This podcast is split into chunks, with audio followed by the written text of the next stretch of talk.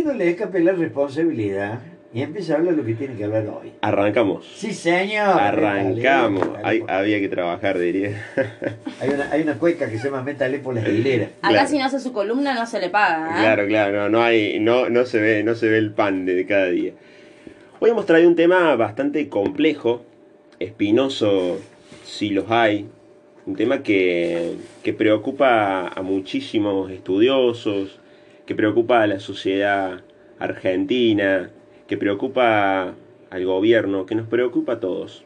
Viene un poco de la mano de una, de una pregunta que uno de los periodistas le hizo a uno de los padres de los rugbyers, Ajá. en un momento en el que bueno se acercó a poder hablar un poco y la pregunta fue la siguiente ¿siente usted que ha hecho algo mal en la educación de, de su hijo? Una pregunta complicada, ¿no? Una pregunta que generalmente uno no está acostumbrado a recibir y que no tiene la respuesta ahí nomás, en, la mano.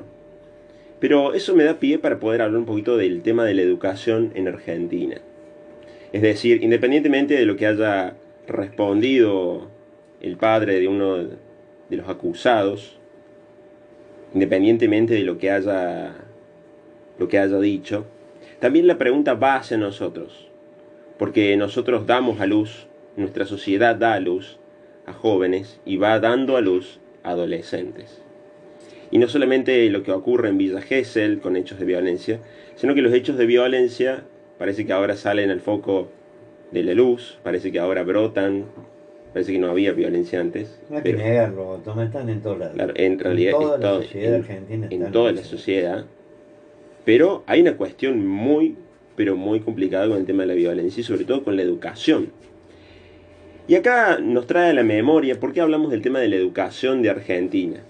Porque nos trae a la memoria el recuerdo de Don Bosco, el recuerdo de San Juan Bosco, que ayer celebrábamos su memoria, que ayer celebrábamos su obra, una obra que fue una obra que fue muy pero muy recordada y que hasta el día de hoy tiene muchísima incidencia acá en Argentina y a nivel mundial.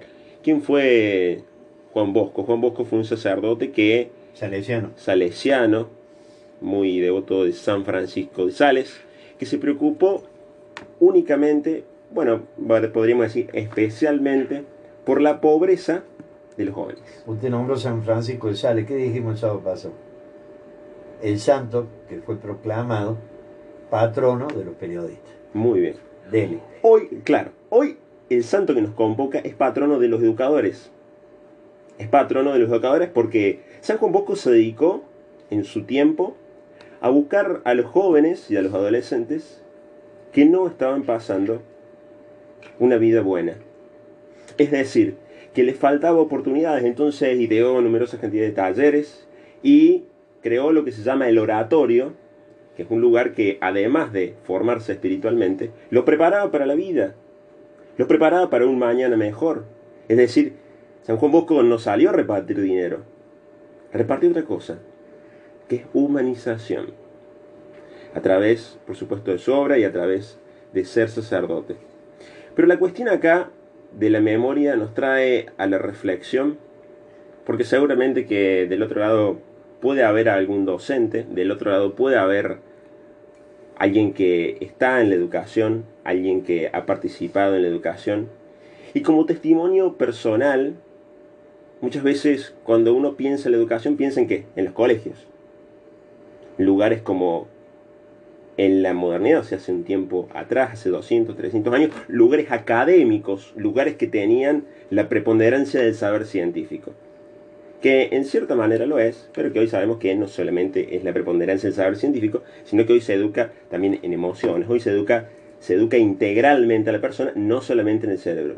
Pero hay algo que la escuela hoy en día está cumpliendo y está supliendo, que es el rol de ser padre o de ser madre. Y lo voy a contar con una experiencia personal simplemente. Y muchas veces se pueden quedar identificados muchos de nuestros oyentes que trabajan en colegios. La tarea docente hoy no es fácil.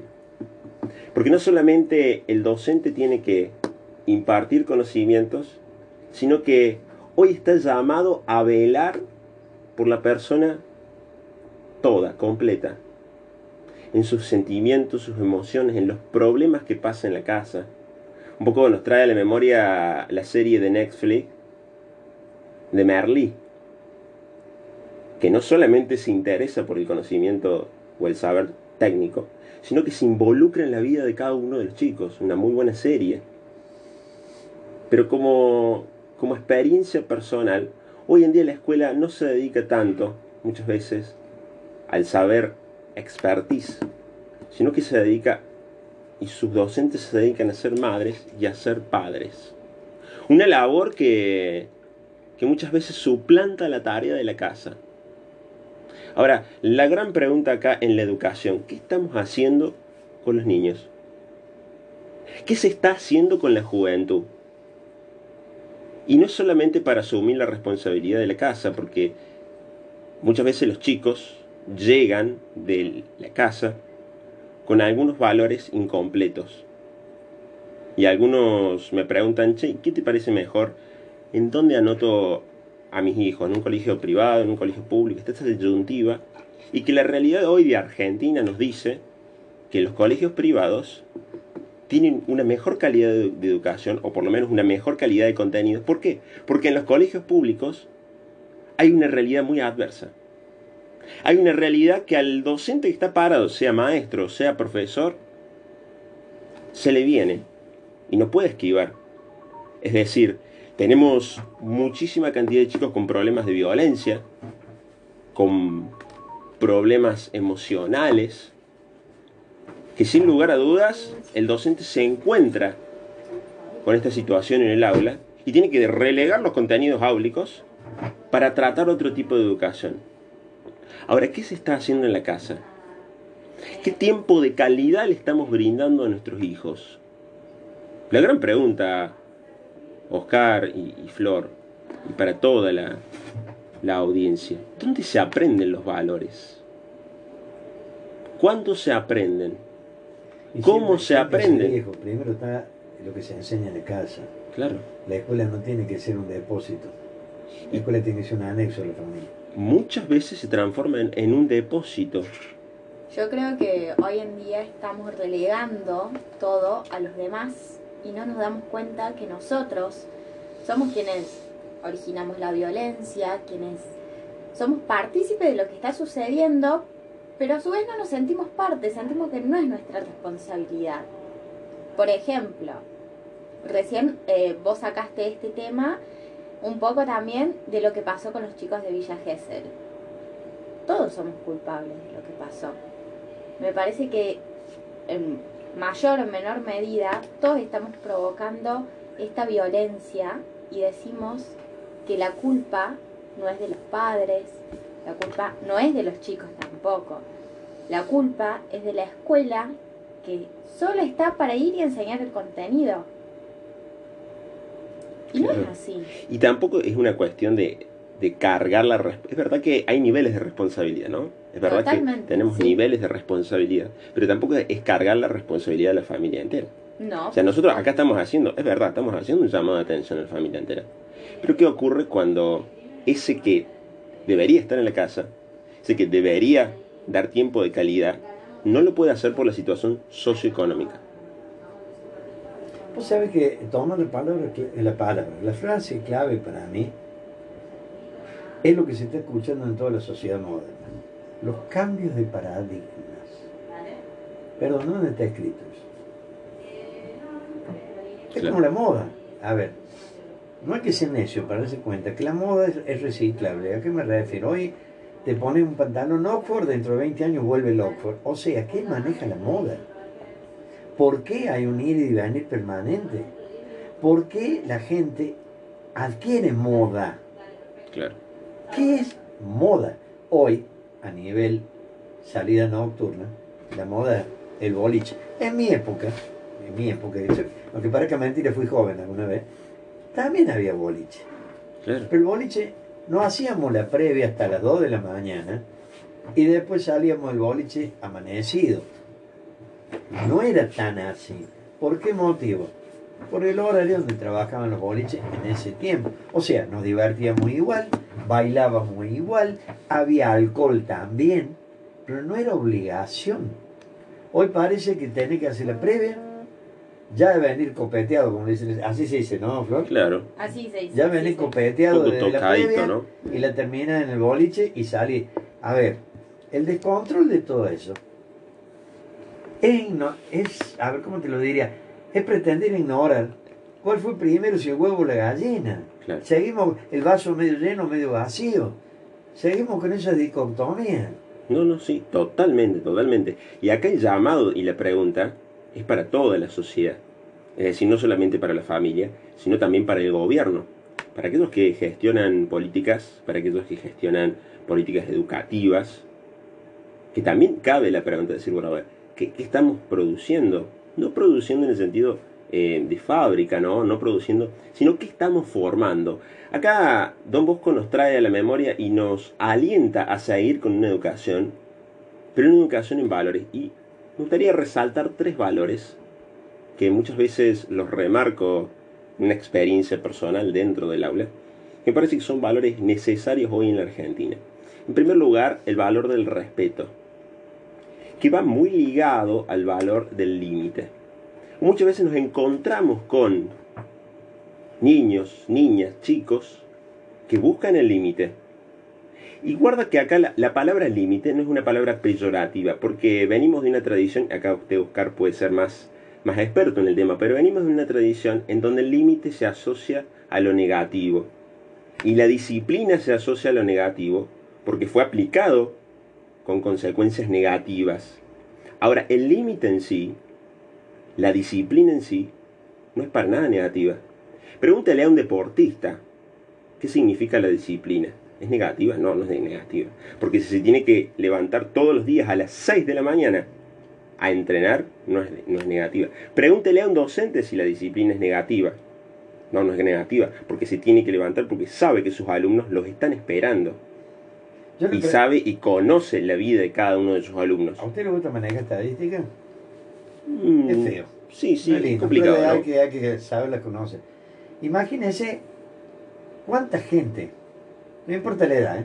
cuánta gente, hombres o mujeres, o para no vamos a diferenciar género porque alguno me va a venir a pegar por ese lado, que trabajan más de ocho horas o un término de ocho horas, terminan el día con ganas de hacer vida nocturna. ¿Se, se dan cuenta para Complicado, por supuesto. El que trabaja habitualmente está cansado, termina su día de jornada cansado. No significa que no tenga ganas de divertirse. No, por su- que- y que la recreación, o sea, volver a crearse, recrearse, no, esté, no, no haya lugar, no tiene tenga lugar. Como norte, como objetivo de decir, bueno, a la noche me voy al boliche. Eh, ¿Estoy haciendo la campaña anti-boliche? No. Simplemente estoy tratando de llamar la reflexión y darnos cuenta que muchos de los que asisten a la vida nocturna no tienen ocupación. Muchos, no digo todos. Yo muchos. creo que en cuanto a eso también, ya se ha dejado un poco de lado el ir a la vida nocturna a divertirse. Hay que salir a emborracharse, Claro. hay que salir violencia, hay que salir a molestar a las, a las mujeres, de parte de los machos, chirulos, como le dicen ahora. Claro. Se, se- se ha perdido la capacidad de encuentro con el otro. Que volviendo al tema, Totalmente. forma parte de los límites. Y el límite tiene que ver muy, una cuestión muy relacionada con el tema del respeto. Y el Porque me- ejemplo. y el ejemplo. Porque puede que me guste o no me guste la cara del otro, pero es un otro. Y que no estamos hablando ya acá de religión, no estamos hablando de Don Bosco, ¿eh? Es una cuestión humanitaria, es una cuestión humana. El respeto va como piso y base de diálogo. Ahora, otro valor que me parece sumamente importante es la honestidad. La capacidad de ser honesto. Y muchas veces nosotros como argentinos hemos sido educados y estamos culturalmente inmersos en una vida como si todo fuese el truco. Donde hay que mentir, donde hay que buscar la, la- La la- picardía. la picardía. Que no La está mal la picardía, ¿eh? La ventaja. La ventaja. La ventaja. Eh, Digo, no está mal la picardía. Ahora, la picardía siempre se aplica para el mal, no para el bien. ¿Te puedo contar un ejemplo de ejemplo? Sí, Cuando yo en una parte de mi vida que estaba en una cierta institución, este, vamos a decir, el Colegio Militar de la Nación, que me tocó estar ahí, mi padre me llevaba a la estación de tren, que todavía existía en ese tiempo, todavía está. después de una pequeña licencia que me habían dado. Llevándome en su auto, se cruza una señorita Y yo le dije, me salió, sinceramente. Digo, papá, mira, lo voy a decir, porque lo dije de esa forma, ¿no? ¿Qué cola tiene esa chica? Mi papá me miró, me clavó los ojos y esa mirada de mi viejo era pesada. Claro. Y me dijo, ¿eso te enseñan en el colegio militar? Nunca me dejé de olvidar con eso. Él me dio un ejemplo. Lo primero miré y este que dije, mojigato, mi papá, no, no. No, para nada. No es, no es un ser de lata, de, de Menos en ese fierro. tiempo No, que no. el macho era el macho, ¿no? Claro. O sea, a ver, pero realmente me marcó la cancha. Puso límite. Me, me puso límite. Simplemente me preguntó si yo eso aprendí, porque como diciéndome, yo eso no te lo enseñé. Y estaba clarito. A ver, ¿a qué quiero llegar con esto? Si yo llego a mi casa, no digo en estado de ebriedad, pero copeteado, más o menos, más o menos lo mismo. Claro. Al amanecer, vengo de farra y tengo un hijo adolescente, ¿qué pretendo enseñarle? ¿Qué pretendo respuesta? No voy a tener una rebeldía de su parte, decirme qué me quiere decir si, o enseñar si vos haces esto. Esos son los límites que vos supuesto. negativos, que no hay que dar. Hay que Y dar el ejemplo. y que los límites van asociados también a la disciplina. Porque la disciplina no es mala. Es No, la no, capacidad no. que nos hace llegar a objetivos grandiosos. Pregúntele de, de nuevo, vuelvo a repetir esto, porque parece que la disciplina nos remontamos a la época de dictadura militar, milico, bla, bla, No bla. bla. No, mal, muy mal. No, no, no, porque pregúntele a, a cualquier país, ciudadano de cualquier país, qué pasa con la disciplina, ¿no? Tiene mucho valor. Ahora, el último valor que va ligado y que usted un poco lo, lo marcó, Oscar, es el tema del trabajo. El trabajo. tema del trabajo, ¿sí? No un trabajo esclavo, pero sí el tema del trabajo que dignifica, La ocupación. la ocupación que dignifica. ¿Por qué? Porque el trabajo hace al hombre y el hombre hace el trabajo. Esto también nos dice del Evangelio del domingo, que lo voy a dejar un poquito abierto. Después, quien tenga la oportunidad, en el teléfono o en su casa en la Biblia, el Evangelio del domingo vamos a escuchar la presentación de Jesús en el templo. Y cómo sigue la vida de Jesús post presentación en el templo y su vida sencilla. ¿Cómo es la niñez de Jesús? Según ese relato, ahí había un ejemplo también. Por De supuesto. parte de su padre terrenal. Muy bien, muy bien. Vamos a continuar después con esto.